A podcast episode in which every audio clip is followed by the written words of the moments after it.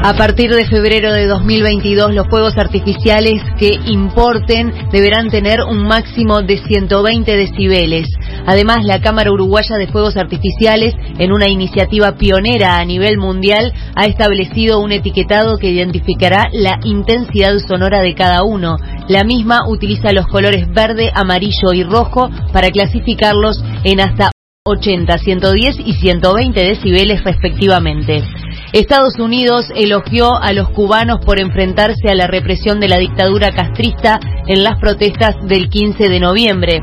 El portavoz del Departamento de Estado, Ned Price, también lamentó que el régimen haya impedido a los manifestantes expresarse libremente. Ayer fue un día difícil para el fútbol uruguayo a nivel internacional. Uruguay cayó 3 a 0 frente a Bolivia por las eliminatorias para el Mundial y por la Copa Libertadores Femenina. Nacional perdió por 8 goles frente a Corinthians, quien jugará la final contra Independiente de Santa Fe. En este momento hay 13 grados, cielo algo nuboso, se espera una mínima de 10 y una máxima de 19, humedad 63%.